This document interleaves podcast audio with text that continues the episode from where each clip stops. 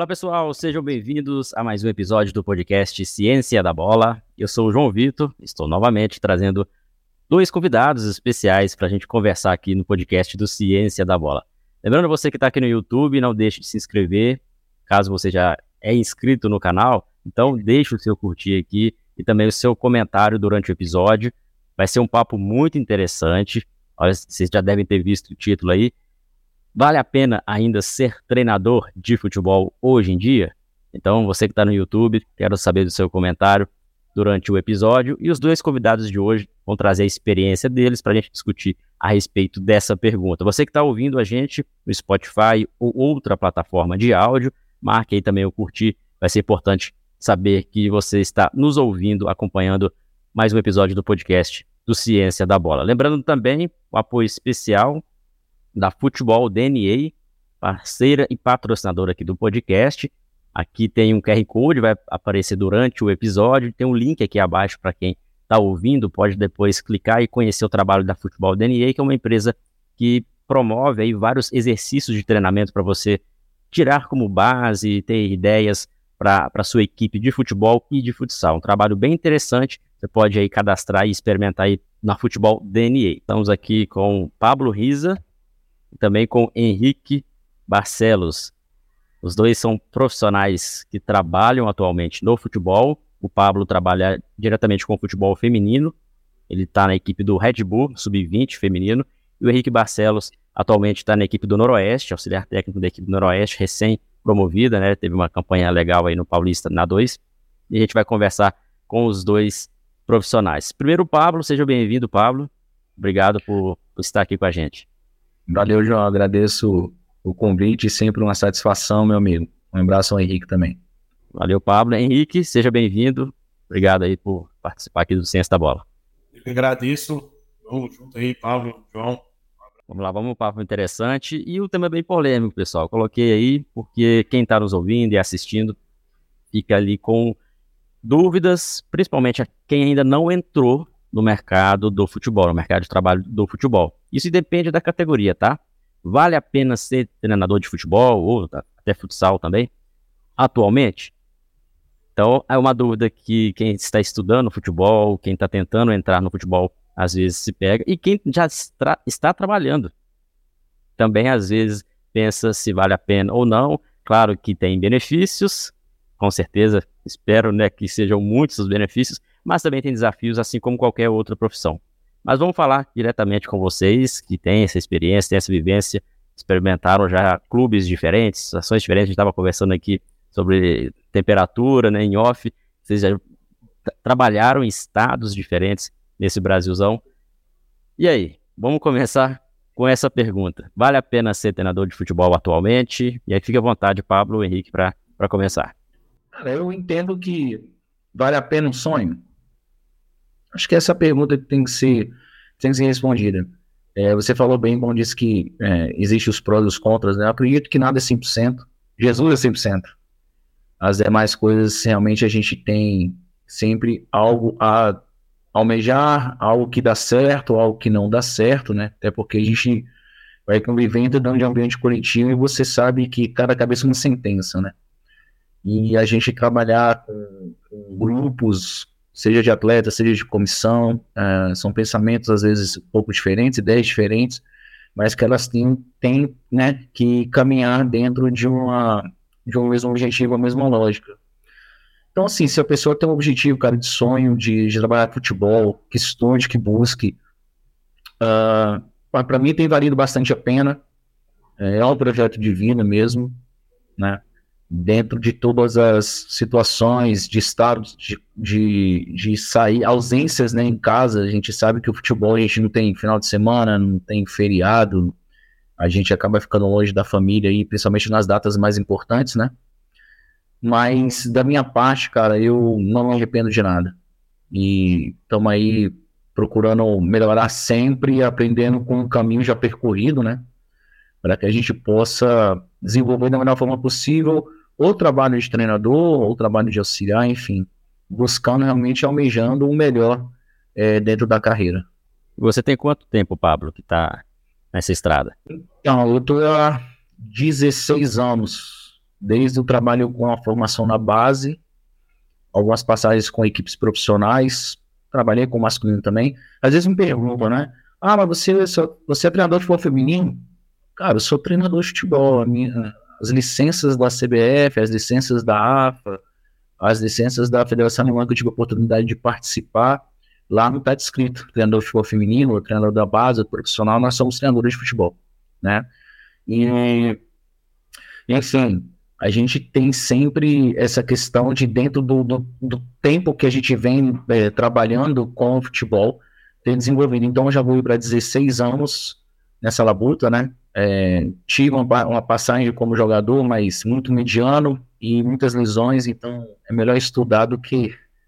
É uma forma de você se manter no futebol, né, cara? Então, a gente, quem nunca sonhou em ser um jogador de futebol, como já diria o artista, e aqueles que não conseguiram chegar, de certa de alguma maneira, estão inseridos em outras, em outras áreas, né? E você, Pablo, foi atleta e interesse por ser treinador veio de lá? Ou antes você já pensava e de repente no futuro tra trabalhar com futebol de qualquer forma, seja atleta, depois treinador? Como que foi essa, essa sua escolha? Não, cara, eu sempre eu sou no futsal, na verdade, né?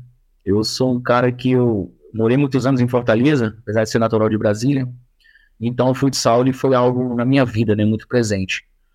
E enquanto atleta a gente sabe que é muito difícil, né, cara? E principalmente eu vou fazer 45 anos, então, os anos 90, que foi realmente a, a década que eu tive a oportunidade de tentar a vida como atleta, a gente sabia que era muito complicado, né? Eu até brinco falo que hoje é muito fácil jogar bola. Hoje você já tem um scout te analisando, e você faz avaliações. Antigamente você ia para do campo com mais uns 300, 400 moleque. E aí você tinha dois, três minutos para tentar mostrar alguma coisa, né? Então, assim, a gente sabe que era muito difícil. Em determinado momento eu, eu percebi isso. E aí eu falei, cara, eu vou estudar. E, e meu pai me deu esse toque. Ele falou, pô, de repente a Umbrella não rola, mas você é um cara que gosta de estudar o jogo. Você. É, eu já tinha essa vertente dentro de campo, dentro de quadra, de tentar vir enxergar o jogo de uma outra perspectiva, né? Então daí eu, eu percebi que daria sim uma oportunidade, teria um, um leque ali, uma opção de, de estudo e de estar inserido no futebol através, ah, trabalhando como comissão técnica, né? É, eu trabalhei como preparador físico, sou, tenho um mestrado em educação física, né? E algo que sempre gostei também. Mas a parte do campo mesmo, conceito tático, enfim, ensinar o futebol, sempre gostei.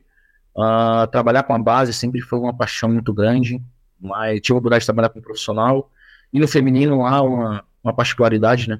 O trabalho da base no feminino é muito recente, né? O futebol feminino ele é muito recente. Então, quando a gente pega umas categorias, por exemplo, sub-20, você tem que tratar como se fosse uma categoria sub-13, sub-15 masculina, em termos de qualidade de formação, tempo de vivência no esporte, né?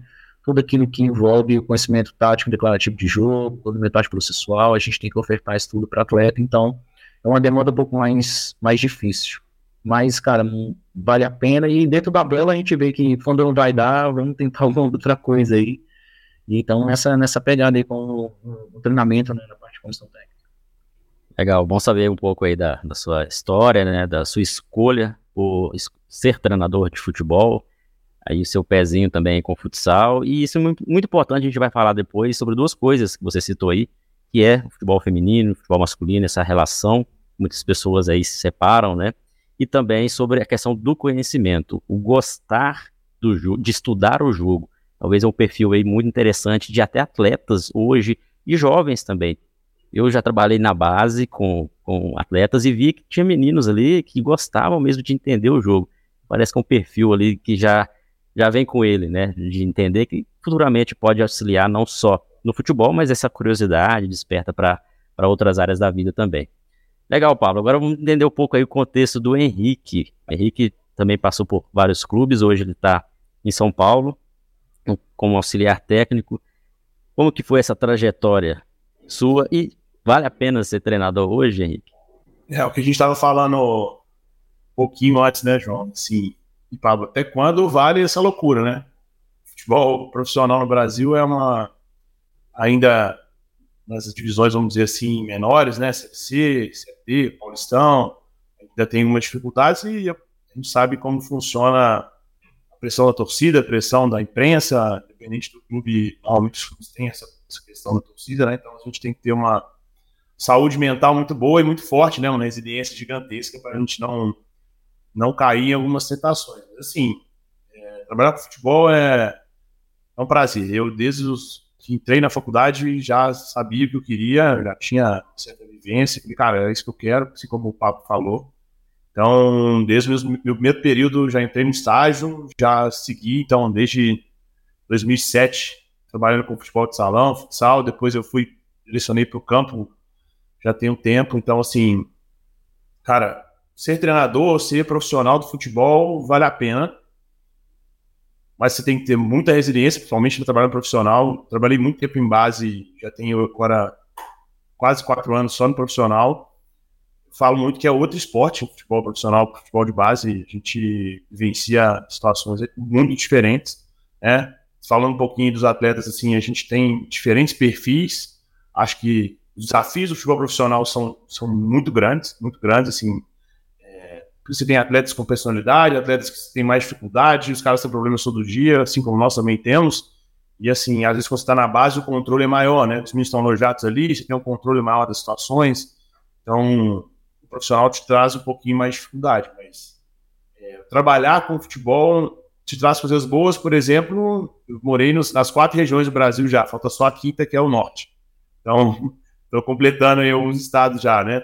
Aqui em São Paulo, pela terceira vez eu trabalho aqui no estado, então é, tem essas coisas boas, positivas, a gente conhece bastante lugar, bastante coisas, ou dificuldade de se morar em vários lugares, justamente que às vezes você não consegue gerar elos assim, né, nas cidades. Mas é, em termos de trabalho, em termos de, de, conhecimento do nosso país, que é gigantesco, acho que a gente tem, tem que se falar que é muito positivo isso. Positivo, conhecer culturas diferentes, pessoas diferentes.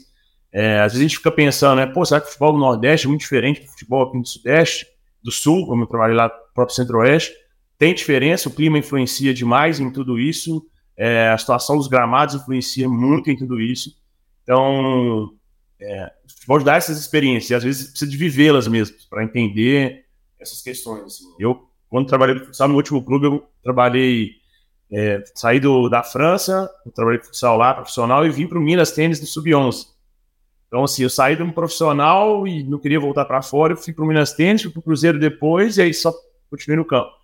Mas às vezes a gente estava falando um pouquinho da formação, e às vezes a dificuldade que o atleta francês tinha é diferente da dificuldade que o atleta tem de sub-11 do Minas Tênis. Porque o contexto é totalmente diferente, com o contexto do Cruzeiro que era diferente, com os outros clubes. Então, assim, é, a gente tem que ter essa resiliência, saber se, se, se moldar, né, as diferentes situações. E essa talvez seja a, a, o grande X de nós treinadores e ter a mente aberta. Se você quer ser treinador de futebol, quer trabalhar no futebol, tem que ter a mente aberta, saber se adaptar a diferentes situações, saber sofrer pressão e saber trabalhar. Acho que hoje, cada vez mais, o futebol exige que a gente entenda do jogo, que a gente entenda das situações de treinamento, que a gente entenda é, das pessoas. Fundamental isso a gente não pode esquecer, porque a gente pensa às vezes só nas, em algumas habilidades esquece que são seres humanos todos eles. Né? Tem problema todo dia, tem situação de com, com problemas em casa, fora de casa, então a gente vivendo elas, né? Então tem algumas histórias, depois a gente passa para contar, assim, da, de base profissional, se você quiser, a gente fala um pouquinho disso. E acaba que a gente vai vivenciando isso. Então acho que ser adaptável, é, saber sofrer um pouquinho de pressão e ser resiliente. Acho que é isso que é, a, é primordial. É, primordial. E, obviamente, tem, tem, né? tem quanto tempo que você já está nessa estrada aí? Ó, eu comecei no futsal em 2007. Tive um, um grande amigo, Catatal, Carlos Henrique, treinador do Atlético Mineiro, que logo que eu entrei na faculdade, falei com ele assim: sou, já entrei quero começar meus estágios. Aí esse cara me ajudou muito, junto com, com o Ronaldo China também, que era do Atlético Mineiro, e aí a gente foi seguindo. Aí, aí 2017 para frente, fui seguindo. Então, o campo desde 2017, eu só trabalho no futebol de campo, antigamente trabalhava em algumas equipes menores aqui em, aí em BH, né? E agora só no profissional no campo. Parei um pouquinho. Tô tentando sofrer um pouquinho mais. Não, legal você contar aí também a sua trajetória. E a gente já respondeu essa pergunta. Vale a pena? Vale a pena. Então, para quem está ouvindo assistindo a gente, está no caminho, continue no caminho, mas vamos agora aqui entender um pouco, mostrar o, o caminho das pedras, mostrar também o caminho mais. É, o caminho legal também, né? Porque existe aí futebol e futebol. Você deu exemplo aí até fora do Brasil, mas dentro do Brasil também há diferenças. E um ponto chave para a gente começar e avançar um pouco mais nessa discussão é, eu penso que quando a gente fala assim, quero trabalhar no futebol, quero ser treinador, não existe um só caminho para ser treinador. Tudo bem que hoje é necessário, né, e até em breve vai ser obrigatório as licenças da CBF, C, B, A, Pro, mas para quem quer ser treinador, será se precisa realmente fazer o curso de educação física, precisa ter vivenciado, ter sido ex-atleta ou não?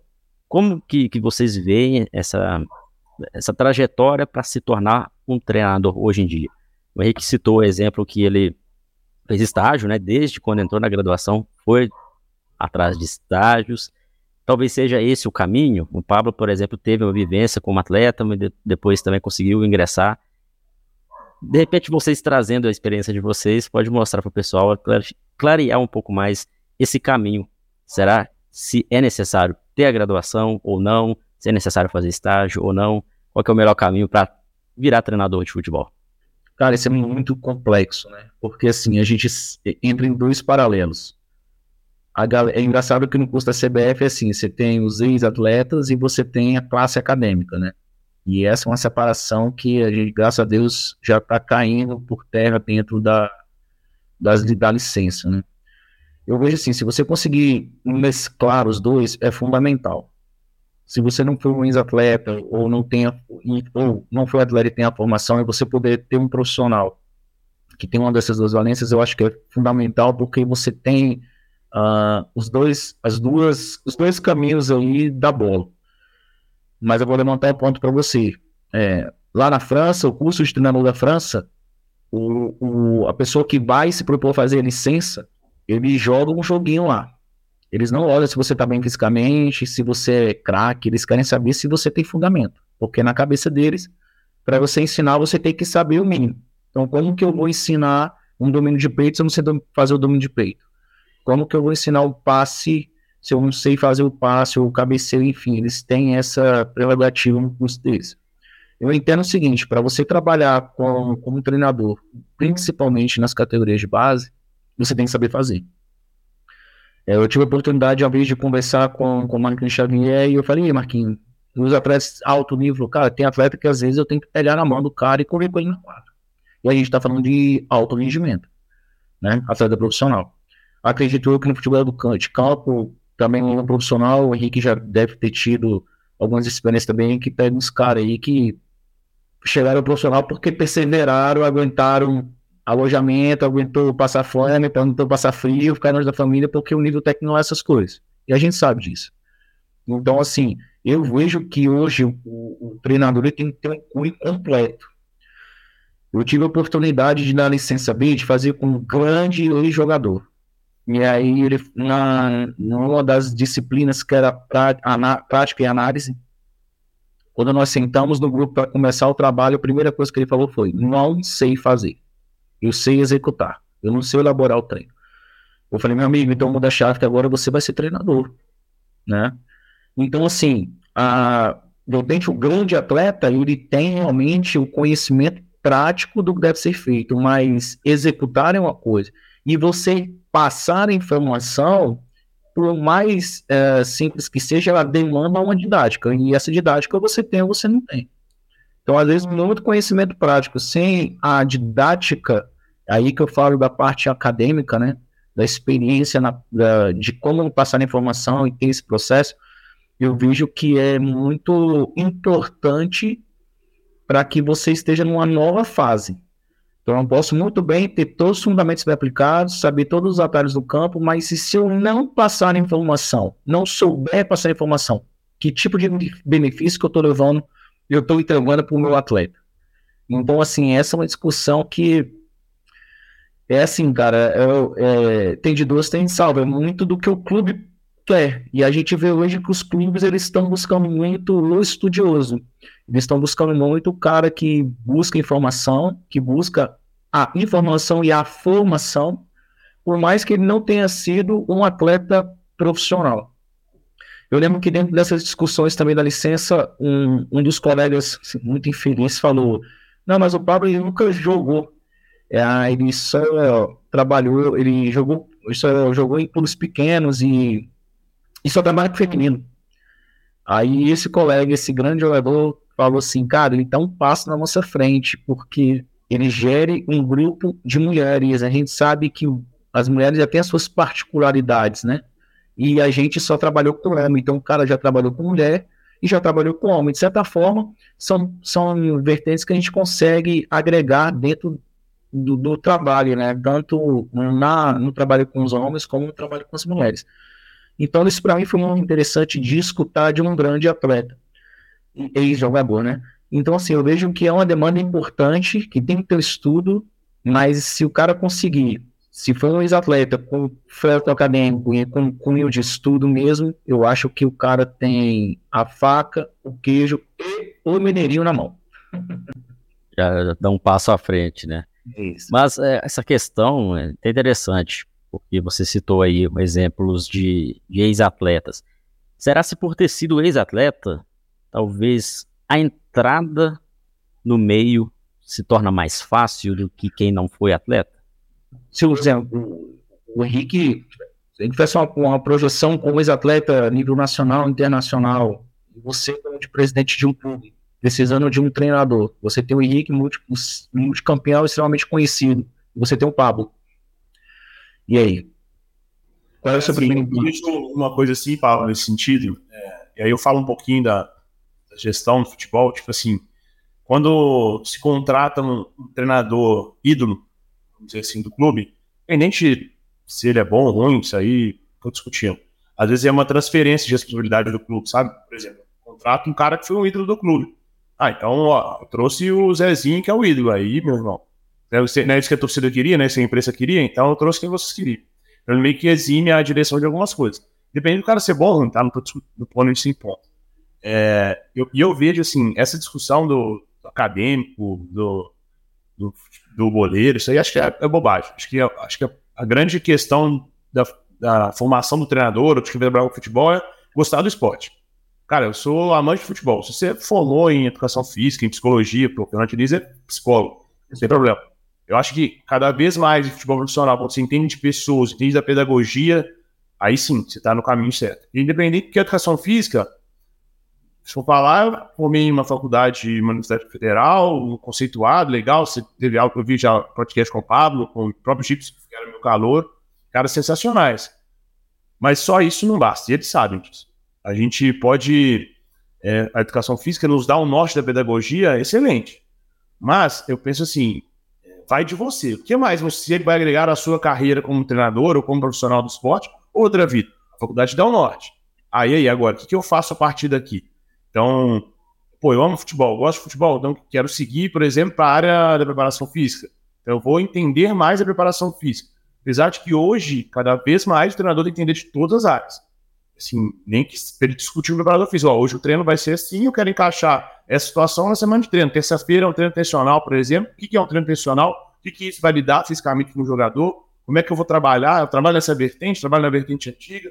Então, assim, a gente tem que entender se o cara é atleta ou não é atleta, velho, isso aí para mim é. Passou. Passou. Acho que é. E, e hoje em dia, os próprios atletas sabem que se não se prepararem, ele vai ter oportunidade, como a gente falou agora. Mas vai ser uma vez só. Talvez duas. E a gente já viu vários ex-atletas que são assim: eu vou abrir a porta para você. Mas, cara, se você não, não, seguir, aí já não é meu problema. Então, assim, obviamente os caras é, têm esse caminho cortado. E eu ainda acho que no Brasil a gente ainda mais é, tem mais campo ainda para os acadêmicos que em alguns lugares fora. Você pegar. Eu tive oportunidade, você falou da licença, eu fiz uma das licenças lá na, na Europa na época. E a licença A e Pro são convidados. Raramente você não vai ver um atleta lá. Ela é feita para os ex-atletas. Então, assim, a A e a Pro da, da UEFA, ela dificilmente nós que não fomos atletas profissionais, tipo assim, vamos chegar lá e fazer. Aqui no Brasil ainda a gente consegue, né? Passando da B para A, para Pro. Lá não, lá você tem que ter uma experiência. Ou então o João trabalha 10 anos no Milan e o Milan chegou assim, ó, vou, vou indicar o João aí, porque ele é um profissional de altíssimo nível do Milan, e o Milan te, te coloca lá. Então, a gente aqui no Brasil ainda temos um, um pouco mais de, de paciência, vamos dizer assim, com nós acadêmicos, assim, né? E tá, eu não gosto muito dessa divisão. Acho que o futebol é, é para todos que têm interesse de trabalhar com ele, que se dedicam, que querem. Então, amo futebol. Ó, beleza, então, beleza, eu amo minha profissão, vou me preparar para ela. Se eu fui. E concordo com o Papo falou. Se você não souber bater na bola, fica um pouco mais difícil. Mesmo que você seja o melhor batedor na bola. Fala assim, então o Pelé seria o melhor treinador de futebol do mundo. Teria sido, né? Nos deixou. Então não é só isso. É isso, mas não é só isso. Então vejo mais ou menos nessa linha, assim. Acho que é, ser atleta é ótimo. Pô, legal, cara. Os caras têm várias experiências, vivências de vestiário. Mas nada que uma pessoa igual o Papo tá 15 anos como treinador, eu tô há 15 anos trabalhando com isso, será que justamente já não tem uma vivência de vestiário, de conhecer pessoas, de gerenciar? Então acaba que, que a gente começa a equilibrar situações com o passar do tempo. Né? Então vejo mais ou menos essa situação. Óbvio que a vivência dentro do campo muda muita coisa, mas não é só isso. Até porque eu vejo também que a figura ela, ela pesa, né? E hoje a gente fala assim, o que, é que a gente vai ver quando tem um time com muitos medalhões, né? Pô, quem é um treinador que vai ser grande o suficiente, porque tem, tem, tem time que o jogador olha para você de baixo para cima. E dependendo do treinador, joga para você de cima para baixo, né? Em relação a... Eu vejo isso, tipo assim, eu já tive vai trabalhar com uns caras num nível legal. É, tudo é como você transmite a informação e passa confiança para eles. É, a gente tem que ter segurança do que a gente está falando e tranquilidade do que está falando. Por exemplo, se você mandar, nós falamos agora, você falou um pouquinho de, de dificuldades no atleta profissional, né? Às vezes vai um cara assim, cara, induz para dentro. O cara fala assim, o que, que é isso? Às vezes um cara tem 30 anos, passou em vários clubes, o que, que é induzir para dentro? Por que, que lá na frente ele induz para dentro e para trás, traz meio campo e induz para fora? Às vezes o cara não consegue compreender a informação, mas aí você mostra ali e fala, vamos fazer isso, isso e isso. E alguns atletas, é, tem, que, tem que ser prático com eles prático. Cara, sua função é essa, faça isso, isso e isso. Outro você tem que justificar. Ó, você vai fazer isso, por tal motivo, tal motivo, por tal motivo. Alguns não, são práticos. Beleza, vou fazer isso aqui. Cara, tem que pular de cabeça, vamos embora. E outro você vai ter que explicar pular de cabeça do processo. Então, assim, é... e aí que eu falo, independente se você foi jogador ou não, é como você transmite isso para os caras. E aí, nossa função como educador, como professor, todos nós somos, no final das contas, professores, né? Sendo graduados ou não, vamos ser professor para o resto da vida assim. Eu lembro que quando eu comecei a fazer as licenças da CBF, eu falava assim, cara, eu quero ver campo. E era gestão, gestão, gestão. Eu falei, e aí, cara, eu cadê os treinos? Eu quero, eu quero sugar dos treinadores, eu quero entender o que os caras fazem, tal, tal, e gestão, tinha muita gestão. Chegou um ponto que eu falei, rapaz, realmente, esse negócio é gestão, porque o treino, se você for olhar, dar treino, não tem mistério. É a forma como você transmite a informação, a informação tem que ser pontual, tem que ser completa, e aí você tem que gerir, gerir pessoas. Eu não digo só gerir grupo de atletas, porque você encontra com um cara ali duas horas, se você fizer dois períodos, três, quatro horas, é lá, e o restante do tempo, esse cara como, como pessoa. Então, assim, a gente tem que ter essa sensibilidade também de entender a gestão de pessoas, cara, não a gestão de atletas somente. A gente só quer saber do cara dentro, dentro das quatro linhas, mas, pô, e aí, como é que tá a vida desse cara? Pô? Será que esse cara, o casamento do cara também? Será que os filhos estão bem? Será que o cara vai passando por alguma situação difícil? E, assim, a, a inserção hoje do psicólogo esporte ajuda bastante, mas eu acho que essa chegada do, do treinador, do auxiliar técnico, do, do preparador físico, fala aí, cara, como é que você tá? Eu acho que isso é fundamental, né? É fundamental e é algo que o treinador tem que entender. Hoje, a licença é importante, a formação como treinador é importante, mas, cara, o conhecimento sobre o, o conhecimento, o conhecimento sobre o humano, sobre a pessoa, é fundamental hoje, cara. Ainda mais numa geração, numa época que a gente vive hoje, é difícil de, de relacionamento, né? Hoje é muito, muito difícil as coisas, né? Então, acho que esse, essa empatia, eu até fiz uma postagem no Instagram é, hoje, né? Que ontem a gente ganhou a, a, a última, o último jogo da, da 2 aqui na fase classificatória, e a equipe que perdeu, ela foi eliminada na primeira fase. Pô, e a gente tinha amigos, né, cara? Então, é uma mistura de sensações, né? Você tá feliz porque você ganhou, passou, classificou, mas mesmo você fica um pouco triste porque tem pessoas ali que você gosta e que. Então tem que ter essa empatia. Tanto quem tá do seu lado quanto. Não, eu acho que isso é fundamental, cara. E o cara, as perguntas, né? Vale a pena você estar no futebol? Eu acho que a pessoa, além das formações, que ela tiver um entendimento da gestão de pessoas, da questão mesmo ali de, sabe, de empatia, eu acredito que ela vai estar tá uma porta aberta mais do que quem é, trabalha mais de forma mais seca, mais direto, mais soberbo, mais prepotente, enfim, adjetivos. Essa, essa questão do treinador chefão, vamos dizer assim, né? Ou como tinha alguns antigamente, acho que ela vai cair por terra cada vez mais, né? A gente vê é, alguns casos, o próprio Lacelotti, outros caras que têm muito sucesso, que mostra a relação dele com o grupo, né? O Mourinho, todo mundo acha que é aquele cara bravão, mas na verdade ele é simplesmente blinda o grupo dele e ele deixa todo mundo atacá-lo, né? Assim, né? Então ele é um cara nesse sentido. E uma coisa que eu vejo que os ex-atletas, aí sim, eu vejo que talvez estejam na frente, os caras viciaram muitos anos, é esse feeling. Do vestiário, um feeling de entender ali o cara, pô, realmente o cara tá mal. E é a importância que eles dão, às vezes, de, de sentir assim, pô, vamos trocar uma ideia com, com o Zezinho ali, que ele não tá muito bem hoje. Vi ele mal no treino. E assim, eu, eu passei algumas situações, assim, é, um treinador de base, que também vivia no profissional, por exemplo, de meninos que tive que ir uma vez um, uma, uns clubes aqui em São Paulo, de chamou na escola que o menino tava transando na biblioteca com a menina. 16 anos. Mas, cara, o que, que a gente vai fazer? Os caras vivem num alojamento, a gente tem que preocupar com isso. Vive no alojamento, só homem, só homem, só homem, hormônio, 16 anos, é loucura. Na verdade, assim, a gente tem que proibir? Sim, que na escola. Mas é muito mais educar e falar por que que ah, os caras já vi meninos pularam o muro do CT para ir pro, pro rodeio, 16, 17 anos. É, cara, o que, que a gente vai fazer? Será que é a gente que tá errado de prendê-los? Sabe? Tipo assim, prendê-los entre aspas, né? Porque nada mais do que uma concentração de base é, é um exército, né? Todo mundo uniformizado, todo mundo igual. A gente tem que um pouquinho quebrar esse paradigma, né? Desse, desse problema. E os meninos são adolescentes, eles querem viver. E aí você pega atletas de 24, 25, 26 anos que a gente trabalha hoje, 30, e o cara engravida a mulher e nem sabe. E o cara tem esposa. Aí o cara cai o rendimento dele lá embaixo. Aí você vai falar o cara assim, mano, o que aconteceu, cara? Aí, cara, aí, aí que é abstrato, né? Esse cara fala, me põe, irmão. É, engravidei a menina e eu tenho minha esposa, como é que eu vou falar com ela? Ela mora em outro estado. E isso, imagina entre nós aqui que tem uma empresa entre nós. De repente, você que é o gerente, João, tá malzão. Vai acontecer, vai ter um dia que você vai estar ruim, que essas coisas aconteceram, aquelas fotos do seu controle. Então a gente tem que. Antes de só cobrar os caras, porque é um saco às vezes profissional, que é muita cobrança, né?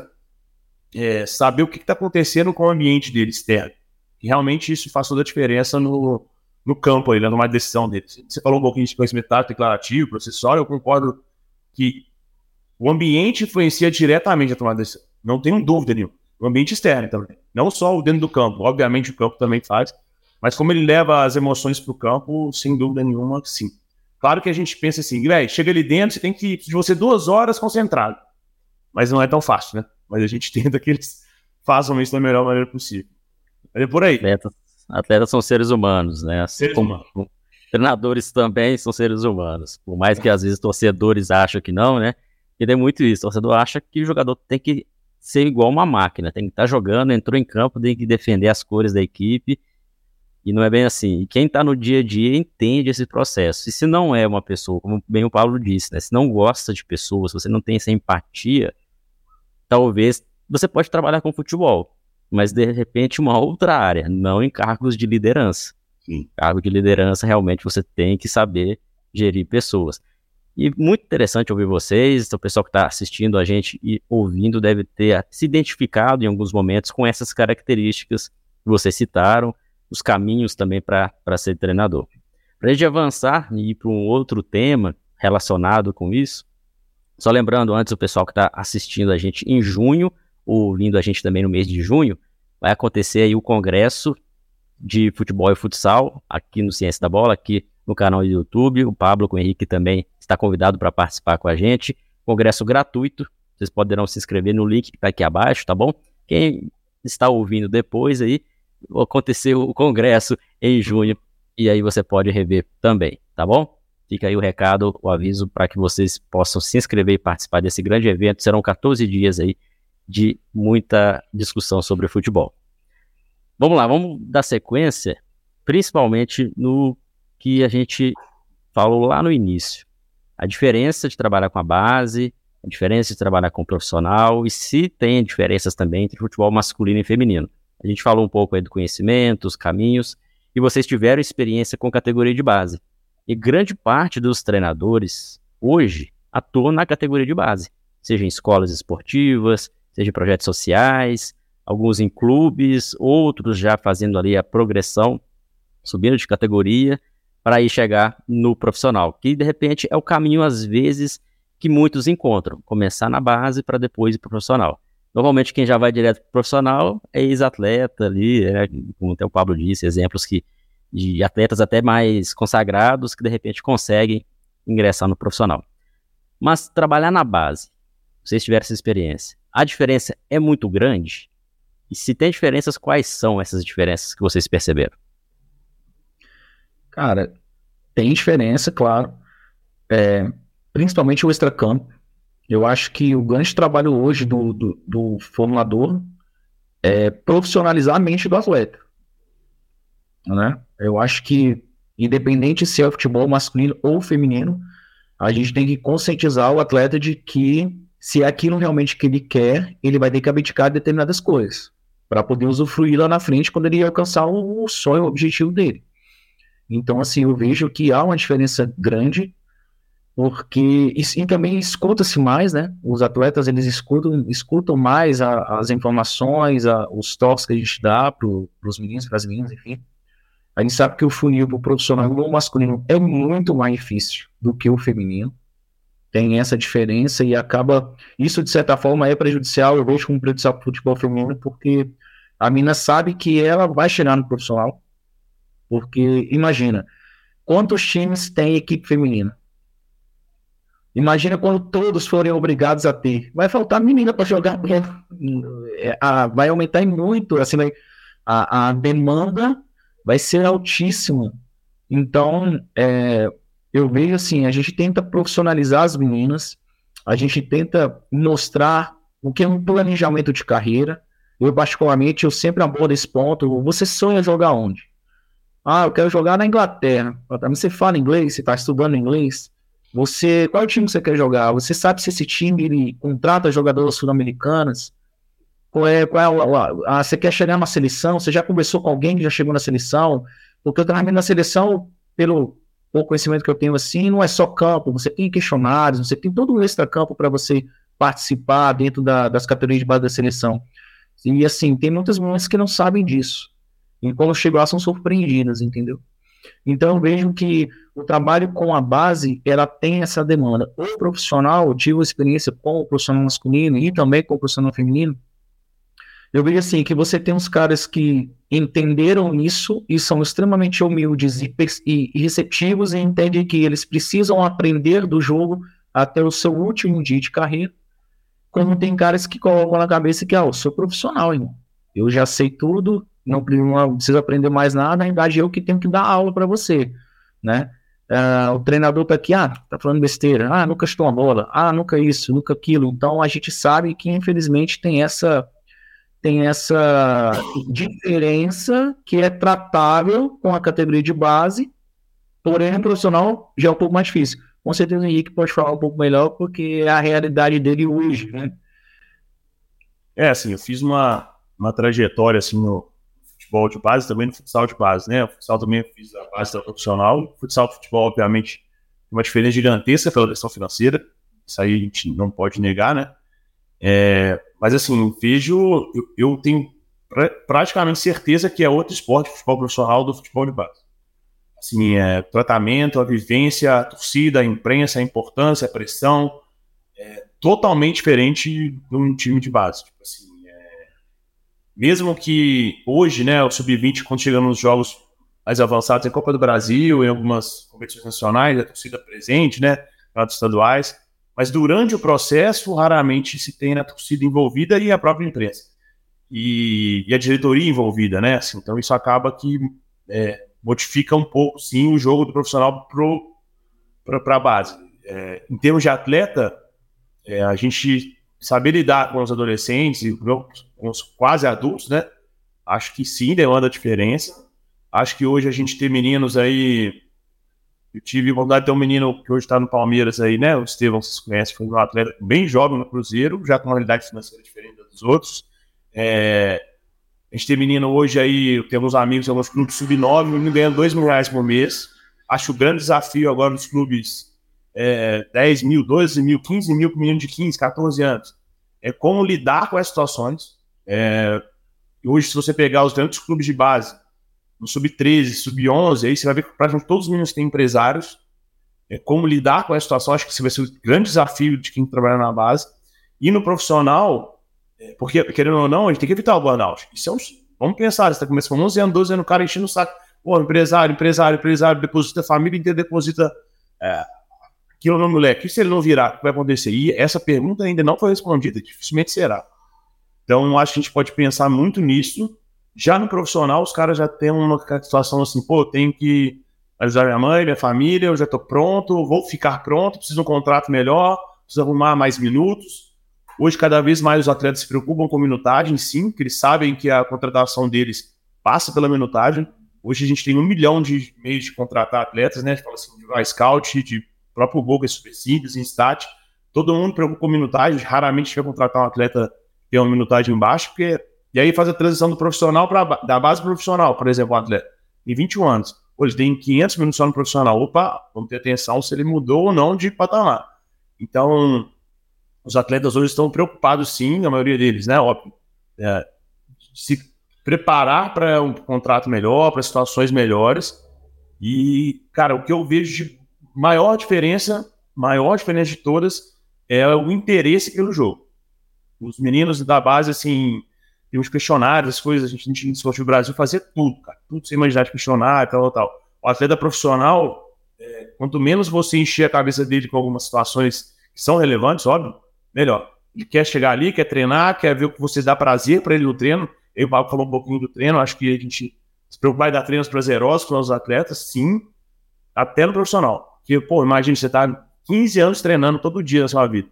Se chegar lá e o Pablo dá um treino ruim, vamos dizer assim, Pablo, me perdoa, fala assim, pô, Imagina que eles vai, eu treino ruim, cara, vai ficar pé da vida com a gente fala assim, pô, merda, treinador é esse. Então, assim, a gente tem que dar treinos prazerosos, fazer bem feito. Na base, a gente consegue controlar um pouquinho mais. O profissional, os caras já são mais, alguns, né, questionadores, como eu falei um pouquinho mais. Então, se preparar para situações, assim, acho que. E o jogo em si é totalmente diferente. O jogo pelo gramado, pela intensidade, um inúmeros fatores que mudam a, o jogo do profissional para a base. Para mim, é, é claro essa mudança. São, é outro esporte. Outro esporte totalmente diferente. E aí o, desafio. Eu não sei. O feminino eu só assisto. Torço pro Brasil. É. Isso eu queria saber. Quando você desafio, o Pablo tem essa experiência, né? O Henrique não teve a, a é. de trabalhar com o feminino. Também tem essa diferença, Pablo? Tem. Cara, assim, o que é engraçado é que a gente chega. Eu gosto de citar minhas licenças porque sempre tem uma parte destinada ao futebol feminino, né? E aquela pergunta, aí sempre pergunta, vocês assistem futebol feminino? Aí alguém que tá fazendo licença fala, não, eu não gosto porque eu acho que não tem intensidade.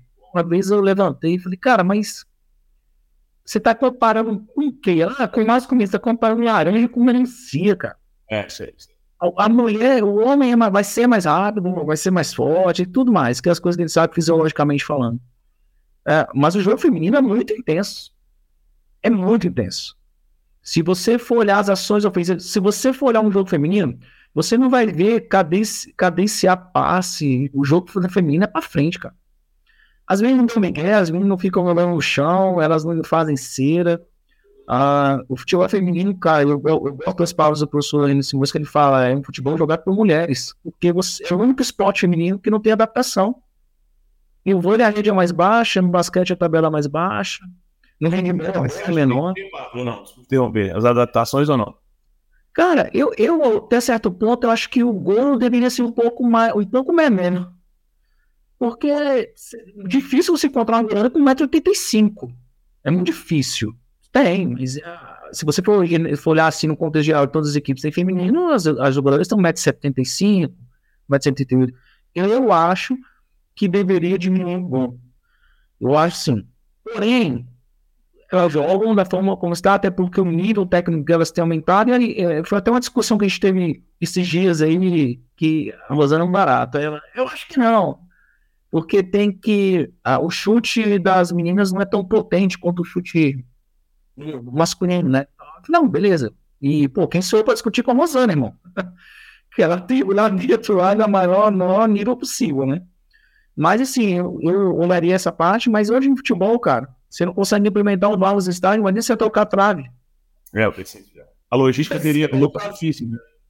Assim, é, é, se a gente pensar que o jogo sub-13, sub-11 aqui em São Paulo, sub-11 na verdade, ele é reduzido, talvez em alguns estádios consiga ter algumas adaptações nesse sentido, mas eu imagino que não seja tão simples para todas as regiões, né? Claro, e eu vou falar uma coisa para você, se você for olhar aí o futebol masculino, os times têm, a grande maioria dos times do país tem mais de 90 anos de existência. Quantos anos tem, só de Copa do Mundo a gente já está indo quase para 100 anos de Copa do Mundo, né? O futebol feminino efetivamente começou agora em 2016, cara. 2017 começou a ter o Campeonato Brasileiro mais forte tal. Então, assim, é muito embrionário ainda. Eu costumo dizer para as meninas que nem essas meninas de 17, 20 anos, elas vão colher os frutos do esporte, elas vão desbravar ainda. Eu ainda vejo para uma geração para daqui a 40, 50 anos, é, de as mulheres realmente terem salários equiparados, ter essa, essa questão de, de valorização do esporte, assim como deve ser feito. Porque eu vejo assim, enquanto me perguntaram uma vez numa, numa, numa desse, desses encontros, né? Por que o futebol feminino acontece? Cara, o futebol feminino ele precisa que as atletas sejam ativas do clube, assim como o masculino é. A partir do momento que a mulher for ativo do clube, onde houver a transação financeira, ah, você pode ter certeza, vai ser os olhos dos clubes, assim, olhos, né? As, os clubes vão olhar com, outro, com outra perspectiva. Porque hoje a moleque, como você falou, moleque de 9 anos tá ganhando a graça, você já tá com contrato já com o pai assinado, já tem tudo, tudo alinhavado. O feminino não, cara. A gente tem agora uma jogadora do Corinthians foi vendido por 500 mil reais. Agora que a gente está começando a ter umas transições, a gente de ter essas, essas, essas questões financeiras. Então, quando profissionalizar verdadeiramente, que é um passo que está começando, mas ainda está a passos assim de formiga, né, vamos dizer, é, eu vejo que o futebol feminino tem muito para evoluir. Mas como que vai evoluir? Eu tenho que tornar a menina um ativo do clube. Esse é o primeiro passo. Na hora que isso acontecer, cara, o futebol feminino vai explodir. De repente, essa perspectiva de 40, 50 anos, ela vai ser de 10, 15. Questão natural, assim, do esporte. Daqui a pouco nós vamos achar as goleiras de 1,90m o nós temos no vôlei as centrais de 2 metros, dois metros, por exemplo. Pois é, cara. É natural do esporte, né? Vamos falar assim, a evolução do esporte. É achar essas meninas com 1,90m para ser a goleira, por exemplo. Mas nós temos, nós já temos é, meninas altas, só que elas estão em nível no basquete. Sim, é, é um, um, um histórico da esporte. Né? Eu até brinquei uns anos atrás com, com um colega preparador de que é o Gabriel Floquinho, né? Hoje está no Santos, preparador de goleiros. Eu falei, Gabriel, cara, vai numa escolinha dessa de basquete, de vôlei. Meu irmão, essas meninas têm tempo de bola no alto, essas meninas têm facilidade com as mãos. Fala pra uma menina dessa de mim olha só, o futebol carece, você, você vai pegar a seleção disso, seleção daquilo, você vai pra cá, vai pra Europa, quer dizer, você vai ter muito mais perspectiva. Você conheceu essa menina nessa questão esportiva. Né? Ele começou, e eu, assim, existem essas meninas. Eu acredito que é, a gente precisa é, é, proporcionar com que essas meninas vejam essa, essa necessidade do futebol, né? Eu lembro nas peneiras do, dos anos 90, a peneira tinha 300 moleques no campo. Aí os caras, quem é atacante? É aquela penca de mãe que levantava a mão. Eu ficava olhando lá, que a filha que levantava menos mão ia. Eu fiz peneira com o lateral direito. Ninguém queria sair lateral. Falei, não, vou entrar lá e eu falo, cara, eu jogo no meio campo e vamos ver o que, que acontece. Mas eu acho que existe essa, Existe esse, esse, essa questão no campo, sim. Eu acho que o futebol tá aí, é como eu falei, todas as meninas que jogam hoje, pela necessidade dos clubes mais para frente, pelas obrigações do, do, junto às, às confederações, como é tudo mais, vai faltar menina. E tem uma probabilidade dessa menina saber que ela vai se tornar uma jogadora profissional é muito grande. O que a gente tem que ver é ela vai se tornar uma jogadora profissional de alto nível, de um nível mais médio, vai ser jogadora que vai jogar as, nas grandes equipes ou não, porque é, uma, é diferente do futebol masculino. Quantos meninos você não deve ter aí no clube é, no sub-15, 17, sub-20, quantos desses verdadeiramente vão vingar no profissional, cara? Muito difícil. O feminino não. O feminino tem muita mina boa que ela sabe que ela vai virar profissional. Tem clubes que. Tem até um clube aqui em São Paulo que tá jogando o Campeonato Paulista com um time predominantemente sub-18. Menina de 15, 16, 17, 18 anos. Pegou é, o Corinthians, que é a base da seleção brasileira, pegando o Palmeiras, que é o atual campeão da, da Libertadores. Então, assim, é, elas sabem que tem essa possibilidade, tem essa janela. E assim, eu creio que, cara, vai crescer muito, mas o principal é a, quando, quando os clubes entenderem que a menina pode ser um ativo do clube. Aí sim, cara, o futebol feminino vai acontecer. Eu acho que esse é um grande ponto que precisa ter a virada de chave, sabe? Isso também é parte do interesse do outro lado, da ponta, que consome o futebol, né? De repente, TVs transmitindo mais jogos, levantando mais o futebol feminino, vai fazer com que os estádios também comecem a encher, aí o clube vai começar realmente a dedicar ali aonde está entrando também a questão financeira para que tenha esse retorno, o clube possa investir.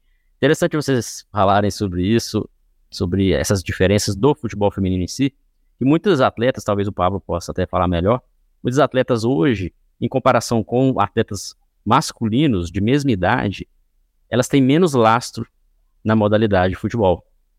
Às vezes começaram mais tarde, então de repente alguma, alguns fundamentos foram aprender de forma mais tardia. E no futuro, talvez isso não vai acontecer.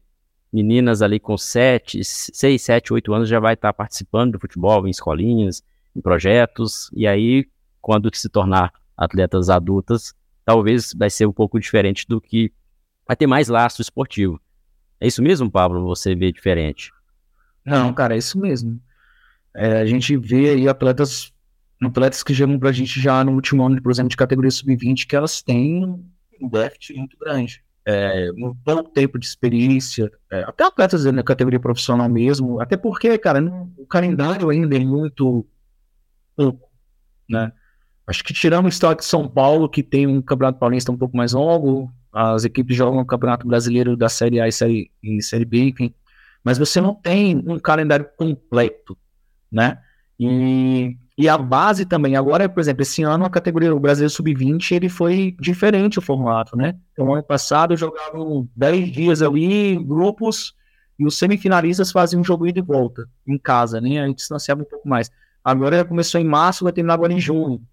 Então, e jogos de volta, só ia. As meninas estão fazendo mais de dois jogos para a categoria sub-20. Lembrando que a categoria sub-20 feminina é só meninas de 14, 15, 16, 17 anos, cara. Lá em Alagoas mesmo, o time de Alagoas, a menina que é o fenômeno lá tem 14 anos, jogando sub-20. Né? Onde você vai colocar um moleque de 14 anos hoje, masculino, jogando sub-20? Acho que nem o Andy, que com 14 anos jogou 20. Na a gente tá falando de um moleque muito acima da média. Então, assim, eu acho que essa, hoje a gente vai tendo alguns festivais sub-11, algumas meninas. Essa questão do, do futebol misto até os 12 anos foi implementada, achei sensacional. Enquanto a questão fisiológica permitir, eu acho que é, vale a pena é, ter o futebol misto, mas tem que ter muito cuidado por até onde isso vai, né? Porque pode acabar gerando é, ser um tiro no pé é, depois dos 13 anos, 14 anos, enfim, para a menina. Mas eu vejo que é importante é, ter essas possibilidades. E o laço ele vem daí, da vivência do esporte, da vivência né, da prática esportiva, da, das oportunidades que tem de participar de competições, de festivais, de torneios, enfim. É o que a gente sempre faz, cara. É o, é o dia que hoje quem joga bola é menina, menino joga videogame, cara. Você falou sobre o ativo, né? Será que quem vai investir é uma menina de 15 anos se ela vai valer dinheiro daqui a pouco, sabe? um menino de 15 anos hoje, ou 14 anos, 10 anos, ele já tá valendo dinheiro, vamos dizer assim. A menina, quando ela começar a valer dinheiro, como tu disse, aí sim, aí acho que vai, vai mexer um pouquinho na lógica do mercado, porque eu vou investir, eu vou ter uma escolinha de futebol, por exemplo, ou uma equipe de futebol de base. Eu não vou querer ter, não é que assim, é mais difícil eu ter uma equipe de futebol de base feminina do que masculina. Porque o mecanismo, por exemplo, de solidariedade, solidariedade da FIFA lá me permite já ter dinheiro se o moleque passou no meu clube aqui joga com 13, 14, 15 anos, né? A menina ainda não. Então, quando começar a mudar essa lógica, foi muito, muito feliz que você disse. Acho que aí sim, talvez esse lastro de um treino mais, numa prática melhor, né, das meninas, aí sim. ele deixa de ser uma prática deliberada para ser uma prática mais ordenada, né? Então acho que sim. Sim. Eu, e, é uma mudança, e é uma mudança de cultura, né, cara? Porque a gente começa a ter isso aí, quando a gente muda essa cultura, começa a ter uma, uma outra, uma outra visão do futebol feminino, como eu te falei, é, vai ser de cima para baixo. Sim, concordo. Ah, não, agora é ativo. Cara, calma aí. Então já vamos pegar essas menininhas de 10 anos, 9 anos que já jogam bola e já vamos fazer um trabalho de formação com elas. Alguns clubes têm contrato de formação com as atletas, mesmo sendo um contrato amador, né? Ah, então, assim, são coisas que a gente vai, vai ver mudança, não sei quando, mas a primeira coisa que eu iria de ponto, assim, é essa questão do ativo do clube. O clube tem que entender isso, cara. E quando ele entender que ele pode ganhar dinheiro com o atleta, você pode ter certeza, cara, vai ser o mesmo tratamento que tem para a formação do, do, do menino vai ser para a formação da menina. Isso aí é, é, fato. A gente só tem que saber quando vai ser, vai ser realizado, né? Excelente, excelente tema aí que a gente abordou também. Bom, falamos sobre as diferenças de treinar na base, de treinar futebol masculino e feminino. Falamos aí também sobre como ingressar na modalidade, como ingressar dentro da carreira de, de treinador. Espero que o pessoal esteja gostando. Deixa aqui os comentários a respeito aí do que a gente está conversando aqui. Interessante ouvir o que vocês também pensam, o que vocês também passam no dia a dia, se você trabalha na base, se trabalha no feminino, no masculino. Para a gente caminhar para o final desse papo, queria saber de vocês, acho que agora vai ser a parte mais preciosa, que é o seguinte: muitas pessoas que trabalham com futebol têm essa rotina, às vezes, aí, como vocês citaram, né? Muda muito, viagens, é, às vezes tem que abrir mão de determinadas coisas, tem que ter resiliência para aguentar ali algumas situações, tem que ter esse espírito de liderança. O cargo de treinador e até mesmo auxiliar técnico, por estar né, no topo ali dentro da comissão técnica, tem que sempre tomar decisões. Porém, em muitos momentos o treinador se sente solitário. Ou, por mais que tenha analistas, tenha ali preparadores físicos, tenha outros profissionais envolvidos, mas as decisões, às vezes, ali pesam bastante. Como lidar com isso? Acho que é a maior dificuldade de quem é líder, e líder de futebol, né, do processo, quem trabalha com futebol, talvez isso pese bastante. Como que vocês fazem para lidar com isso? Vocês com vocês mesmos, no dia a dia, a rotina, como que vocês se preparam? Ah, eu vou dar um treino hoje, antes do treino, pós-treino, como que é essa mentalidade, como que vocês fazem? Porque isso não se ensina em lugar nenhum. Né? Não se ensina em cursos, não se ensina em faculdades. Lógico que isso a gente vai aprendendo com a vida, com a experiência, para até auxiliar o, quem está assistindo e ouvindo a gente. Como que vocês lidam com isso? Procuro vivenciar o clube. Eu procuro. É, como, como eu digo, né? a gente sai de casa, eu saio de casa para vencer. Eu não deixei minha família longe para qualquer coisa é, tirar o foco. Então, eu, eu, procuro vivenciar o clube, eu procuro entender o que o clube precisa, eu, preciso, eu procuro entender realmente é, qual é a demanda que eu preciso ofertar para o clube. É, então, assim, eu vejo com quem que eu posso me cercar ali que compartilha das mesmas ideias, ou que, mesmo que não compartilhe as mesmas ideias, mas que pode agregar dentro da sua visão ao meu trabalho. Porque assim, Gas, eu vejo pensando muito no que você não está tendo é, na vivência da bola, você vai desistir. Isso é fato, porque não é fácil você ficar longe de casa, longe da família, muda de estado. É, nós estava brincando antes aqui, né? Pô, tô em Bragança Paulista, tava em Alagoas, mano. Calor bom nada, cheguei aqui em Bragança, frio. A gente vai aí né, né se adaptando. Mas eu, eu, eu tenho isso para mim. Eu busco vivenciar o clube o máximo possível. Eu busco compreender as demandas do clube. Eu procuro alinhar o meu trabalho da melhor forma possível com o que o clube me, é, espera de mim, é, que eu posso contar ali com as pessoas que fazem parte da comissão técnica que vai estar junto comigo. É, e como eu falei, fazer um saber o que, que as pessoas podem me ofertar saber o que, que eu posso ofertar para as pessoas, né? E, cara, e como, como liderança, delegar funções, cara. as pessoas têm que se sentir dentro do processo. Eu acredito que quando você insere as pessoas dentro do seu trabalho, onde você delega as funções e dá liberdade para que as pessoas criem, para que as pessoas se sintam é, felizes em, em fazer aquilo que elas acreditam, é, isso minimiza muito a qualquer tipo de dificuldade que você venha a ter, principalmente dentro desses processos de casa nova, de cidade diferente, ou da solidão como treinador, né? É, realmente, se você centraliza muito, você vai ser solitário. Isso é, isso é fato. Mas se você consegue bombar funções, você consegue fazer, como eu digo sempre, né, a, a construção ela é coletiva. Então, quando você traz para o seu trabalho a participação da sua comissão dentro desse processo de construção coletiva, cara, para mim fica mais fácil. Tem dado certo, acredito que vai continuar dando certo. É lógico, aquilo precisa ser mudado, a gente vai mudando, porque tudo é um crescimento, né? A gente está sempre em constante aprendizado e as experiências vêm mostrando para a gente aquilo que dá certo, aquilo que dá errado, e a gente sempre busca é, errar com coisas novas para aprender coisas novas, né? Então eu tenho buscado fazer dessa maneira é como eu disse, né? É algo individual, não é uma receita de bolo, mas para mim tem funcionado bem, graças a Deus. Muito bom, muito bom saber. Serve de inspiração aí para quem está acompanhando a gente. Henrique, como que você lida com, com essa situação? É, assim, falo que talvez o mais difícil de tudo é abrir mão das coisas, né? A gente sabe futebol tem essa certa solidão. Sim, tem. É, mas como o Paulo falou muito bem aí, eu da minha época como treinador e agora nesses últimos anos todos como auxiliar técnico, é, a gente entende que o trabalho deixa de ser único, né? Óbvio, a gente respeita a decisão final do treinador, óbvio. É, a palavra, ela é final dele, mas cada vez mais essa, essa questão do, do líder isolado, que não se relaciona mais, acho que ela vem, vem, vem acabando, sabe? Isso é muito, isso é muito positivo. Todos são importantes no processo, isso é verdade, todo mundo se sente importante.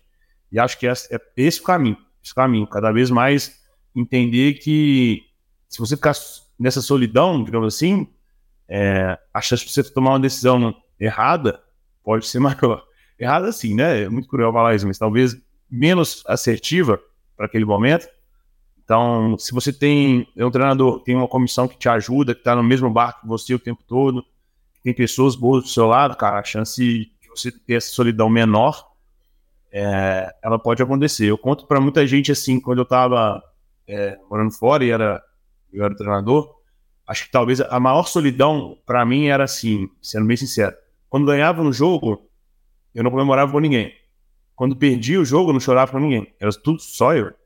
E talvez essa, essa era a minha grande dificuldade, por isso eu não quis voltar mais para fora do Brasil.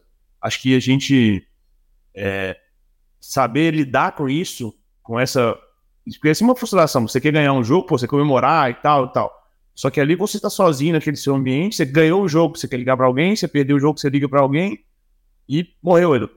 Acho que no Brasil não, a gente tem as comissões, a gente tem a nossa família perto, aí sim, acho que muda um pouco essa relação de solidão, sabe?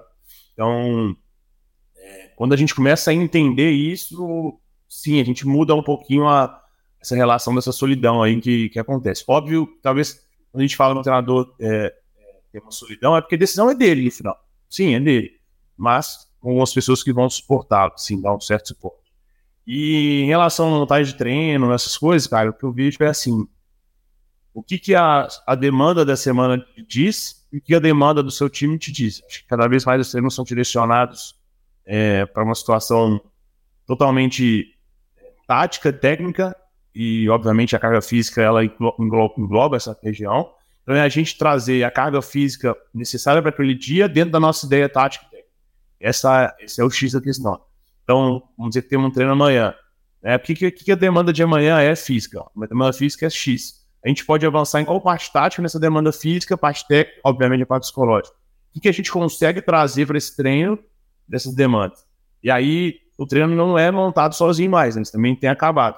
Mas todo mundo da comissão tem, tem seu papel vai ter um dia que a gente vai fugir da demanda física, que a demanda tática ela perpassa a física, a demanda técnica vai perpassar aqui. Aí a gente tem que conseguir controlar tudo isso, para que, obviamente, o aspecto dos atletas de evolução continua. Então, eu me preparo assim, o que, que, que, precisa para a semana? A semana é essa. Temos um jogo? Não temos? A gente tra- trabalha muito aqui é, visando o adversário no próximo jogo. Então, pô, o que que esses caras têm de bom, o que esses caras não têm? Então, a gente tem uma, uma semana norte, né? Digamos assim. E a partir desse norte, dessas semanas, a gente consegue elaborar os treinos e, obviamente, tá dentro do modelo de jogo. Essa distribuição de, essa distribuição de conteúdos ela é, ela é fundamental. Isso que a gente vive um dia por vez, né, velho? Não tem como você prospectar uma semana, você fala, caramba, o DM chega, cara, fulano e ciclono, você vai ter que segurar, porque senão vai, vai, vai dar bom. Aí Você tem que matar o fisiologista, né? Que você monta um treino para 25, aí do lado não, não, 22. Pô, você Cara, mas é legal sim, porque é uma coisa que eu sempre trago. Eu prefiro, eu prefiro, eu quero atleta, eu falo que sempre fisioterapia. Eu, é, fisioterapeuta, eu, eu quero atleta 100%. Ele não vai estar 100%, não. Afinal, você vai pro pau. Tem onde correr, um jogo decisivo. Então, eu prefiro perder um atleta um treino, dois treinos, cara, do que perder uma temporada, perder um semestre, enfim. Então, assim, quando você vai fazer a distribuição dos conteúdos, a, a gente assim, não é só montar o treino, né? Às vezes você, o pessoal não sabe o que acontece no backstage, né? É, é complicado, cara. Você tem que avaliar todos os departamentos, que cada departamento vai te falar, você vai ter que avaliar cada caso um por um, você vai ter que entender a semana, entender o adversário, entender se é viagem ou não, porque o lado B da bola, para você que quer ser treinador, não é nada legal. Porque você pega, ainda mais aqui em São Paulo, você pega umas viagenzinhas de, de 6, 7 horas que eu vou te falar, cara. Arrebenta. E ninguém sabe disso e é o, que, o lado da bola quebra. Então você tem que levar tudo isso dentro do contexto, cara. Montagem de treino, teoricamente, ele não, tem, não é difícil, o treinamento em si. Mas é, todas as, tudo aquilo que cerca a montagem do seu treinamento, ela, ela tem uma carga e é complicado. Que aí você tem que ter aquela flexibilização importante, que às vezes pensa, aí vai pensar no conteúdo, cara, você ó, vai dar não, Henrique. Aí já vai ter que alterar o conteúdo, isso já quebra a semana, então é um dia por vez, irmão. É assim que funciona. Temos o norte, né, Pablo? Mas assim, sabe É. que é tudo extremamente adaptado. E assim, falando só do, do contexto, né? Às vezes, o Campeonato Paulista, a gente joga profissional quarto domingo, né? E o quarto domingo é muito cruel. Às vezes não tem treino. Não tem como ter treino na semana. E o treino é o vídeo. Então, às vezes, tu joga quarta à noite em uma cidade, a outra cidade é seis, sete horas pra lá. Daí tu volta e eles não têm voo mesmo. Aí tu pega, chega aqui, tipo, quinta de manhã ou à noite, já volta pra treinar sexta, sábado você viaja de novo. Então, às vezes, não dá tempo, assim, de, de treino. Então, aí é a questão da condição técnica, né? É o que, que os, os vídeos podem nos dar, e aí o conhecimento tático processual, né? O que, que esse processual, o declarativo, desculpa, pode nos dar? O que, que o declarativo vai influenciar? E, cara, eu vejo cada vez mais com sessões de vídeo são treinos. Sessão de vídeo é um treino. É, isso é fundamental. Então, quanto mais o atleta vê e declara aquele conhecimento, cara, isso aí mais comprovado, né? A gente sabe disso. Os caras conseguem sim evoluir. E aí é carga física, né? Em semana competitivo já era, não tem como. Tem que fazer muitas vezes. E aí é dar treino para quem não tá jogando. E aí como que equilibra a carga? E aí a gente teve briga com os caras, né? É, mas já não tá jogando, tá bom, que aí o cara fica equilibrado para poder jogar. Não, mas tem que dar a mesma carga de jogo. Não, pô, não quero que ele come no jogo. Então, assim, é um, é um dilema, né? Tipo assim, que a gente vai fazer com esses caras que não estão jogando. Então, é muita coisa. Fora a parte psicológica, o cara não joga, aí, às vezes ele não quer treinar. É, tem muito lado B tá aí, né, Pablo? O lado B tá aí. Nossa, velho, esse lado B eu vou te falar, ele podia ser um pouco mais fácil, cara. Mas é bom, é bom. A parte de montar o treino é o mais fácil. É o mais legal. Cara, É, eu, te falo, não sei se fala compartilha a ideia. Tem umas coisas muito legais no futebol, por exemplo. Quando você monta um belo treino, se os atletas executam ele da melhor forma possível, fala assim, cara, o treino hoje foi 10. Aconteceu tudo que a gente queria, a gente alcançou o GPS pedia, a gente alcançou a parte tática, a parte técnica, pô, muito legal. Isso é um prazer enorme. E, obviamente, quando sai um gol, a partir de um princípio que você trabalhou naquela semana, ou algo que você considerou importante para aquele jogo, ou quando você rouba a bola numa situação de pressão que você elaborou para aquele jogo. Então, cara, esses são os grandes prazeres quando a gente fala do futebol, trabalhar com isso. Isso ninguém paga. E a felicidade do, do vestiário que a gente fala, né?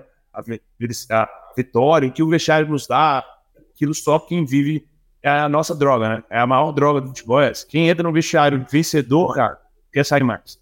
Por isso, quando você pergunta se vale a pena, não vale a pena. Porque a alegria de ganhar, é, a alegria de conquistar, velho, essa aí não, não existe igual. Essa não existe igual. Aí bate tudo que você sofre naquele momento, faz valer a pena.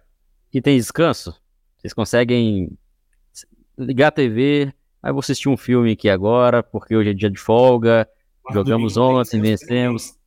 Quarto domingo não tem descanso pra ninguém. Acaba o jogo, você tem que ver dois jogos do adversário, cortar o jogo, saber o que o cara tem de bom, de ruim. Cara, quarto domingo não dá. Se domingo é domingo, às vezes dá, né, Pablo? É mais de boa, né?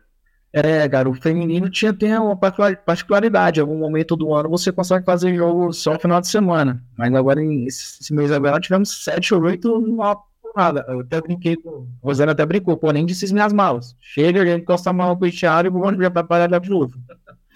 pra não marcar. Cara, mas é isso. É, o vestiário vencedor, ele, ele, ele mostra para você que tudo aquilo valeu a pena um vestiário como a Delota, ele mostra para você que tudo aquilo também valeu a pena e que você pode chegar mais longe ainda porque tem o que alcançar mais. Porque na vitória, cara, você fala, poxa, eu não... porque fazer isso aqui é fácil, o problema é isso aqui, não. Chegar lá em cima, você vai chegar e manter isso. Entendeu? É, eu sempre digo, 70, se der certo é glória, se der errado é aprendizado. Excelente, excelente. Ó, eu falei com vocês aqui em off e falo pro pessoal, vocês são guerreiros, admiro mesmo quem trabalha com futebol, principalmente treinadores que viajam pelo, pelo Brasil, fica longe da família. É, eu tinha essa vontade quando era mais jovem, queria ser treinador, mas o tempo foi passando e eu vi que não era para mim. Prefiro ficar do lado de cá mesmo, dando espaço para vocês, conhecendo né, o mundo de vocês e também inspirando outras pessoas que, que querem seguir esse caminho. Mas é muito legal saber. Espero que esse episódio aí tenha é, levado um pouco aí de, de, como é a realidade mesmo, o dia a dia de um treinador de futebol. Não para desanimar, né? espero que, que ninguém desanime, até porque falamos aqui também o lado, o lado bom, né? Acho que tem mais coisas positivas do que negativas, assim como qualquer outra profissão. Só que o, o futebol, ele é assim, é o sonho. Eu assim como vocês, né? O Pablo teve a oportunidade de ser atleta, mas a gente sempre, quando. A gente sempre quis trabalhar ou estudar ou jogar futebol. E aí, quando você já está no meio, é o sonho, a gente tem que, tem que ir à frente, né? Diferentemente de outras profissões, que parece que o futebol ele, ele floresce mais desde cedo, né? Aquele sonho se torna mais, é, mais vívido e quando você está dentro, parece que que é um sonho ainda, né? Não quer sair, quer continuar. É claro que, que a gente tem que compreender também o lado bom, o lado ruim, até quando vale a pena, até quando não vale a pena. Mas de maneira geral, é, espero que o pessoal tenha gostado. Surgindo dúvidas, quem quer saber um pouco mais de como que o Pablo faz no dia a dia, de como o Henrique faz no dia a dia, como que a gente pode entrar em contato com vocês? Primeiro, Pablo, qual, qual que é o seu Instagram? Pablo, você utiliza mais o Instagram, né? É, boa pergunta. Acho que eu acho que o Pablo Riz underline profissional, cara, alguma coisa assim, porque tá tão corrido que eu nem não escolhi o perfil do, do, Instagram, mas eu acho que é isso mesmo, acho que é Pablo Riz underline profissional. Pablo Riz ali vai conseguir localizar. O Henrique tá em Barcelos também. Isso é com vocês. O meu tá fácil. Meu é Henrique Barcelos com dois S. Já vai encontrar. Então o pessoal pode mandar o direct aí, é, saber um pouco mais. Bom, a gente vai caminhando aí para o final do episódio. Espero em outra oportunidade a gente conversar pessoalmente né, no, no, estúdio, até para trocar uma ideia. É, fora do ar também, conversar um pouco mais. Agradecer o Pablo e desejar sucesso, Pablo, na sua trajetória, na sua caminhada como treinador. Desejo sucesso também aí na, na temporada atual, na equipe. E, claro, fique o convite aberto para outras oportunidades. Ah, João, te agradeço, cara. Muito, é, muito bom é, poder participar, né? Te acompanho sempre aí.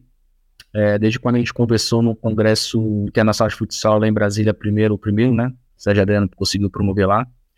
É sempre importante, cara, esse espaço, né? A gente falar da bola, ciência da bola, principalmente, todos os profissionais que você traz aí, uma gama muito grande que cerca o futebol, né, cara? Isso é muito legal. Quero só agradecer aí, vamos que vamos. Se você precisar, estamos às ordens. Valeu, Pablo. Henrique Barcelos também, passo aí a, o mesmo convite para conversarmos em outra oportunidade. As portas do Ciência da Bola sempre abertas. Sucesso na carreira. como profissional do futebol e também sucesso aí na, na temporada no clube. Obrigado, obrigado, João. Papo, prazer, irmão. Prazer falar, à disposição também aí. É, fala assim, a gente só chega aqui no, no, no futebol porque a gente foi ajudado por alguém um dia, né? E nada mais justo do que a gente ajudar as pessoas também. Então, quem tiver disposição aí, quiser trocar uma ideia, é sempre um prazer falar sobre futebol. A gente que ama o esporte, que ama o nosso trabalho, está à disposição sempre para todos. Então, agradeço o João aí pela, pelo espaço. Sem precisar, estamos aí. E o Congresso estaremos presentes. Vai ser fera. Sucesso. Legal. Valeu, Henrique. Pessoal, obrigado novamente pelo carinho da audiência de vocês. Quem chegou até o final aqui, coloque embaixo aqui, ó, curtir, tá? Você que está no YouTube, no Spotify também, você marca aí o coraçãozinho para a gente saber que você está gostando do nosso trabalho. E deixe seu comentário, é interessante a gente saber um pouco mais do que você pensa a respeito desse tema e do que foi conversado hoje, tá bom? Lembrando também, tem aqui abaixo um link para você se inscrever aí no congresso, que vai acontecer entre os dias 12 e 25 de junho, para você que está ouvindo ou assistindo a gente no mês de junho, e também o link da Futebol DNA, que é parceira e patrocinadora aqui do nosso podcast, para vocês conhecerem o trabalho que a Futebol DNA faz, tá bom? Agradecendo a audiência de vocês, na próxima semana eu volto com mais um ou mais convidados para a gente conversar um pouco mais aqui no podcast do Ciência da Bola. Grande abraço.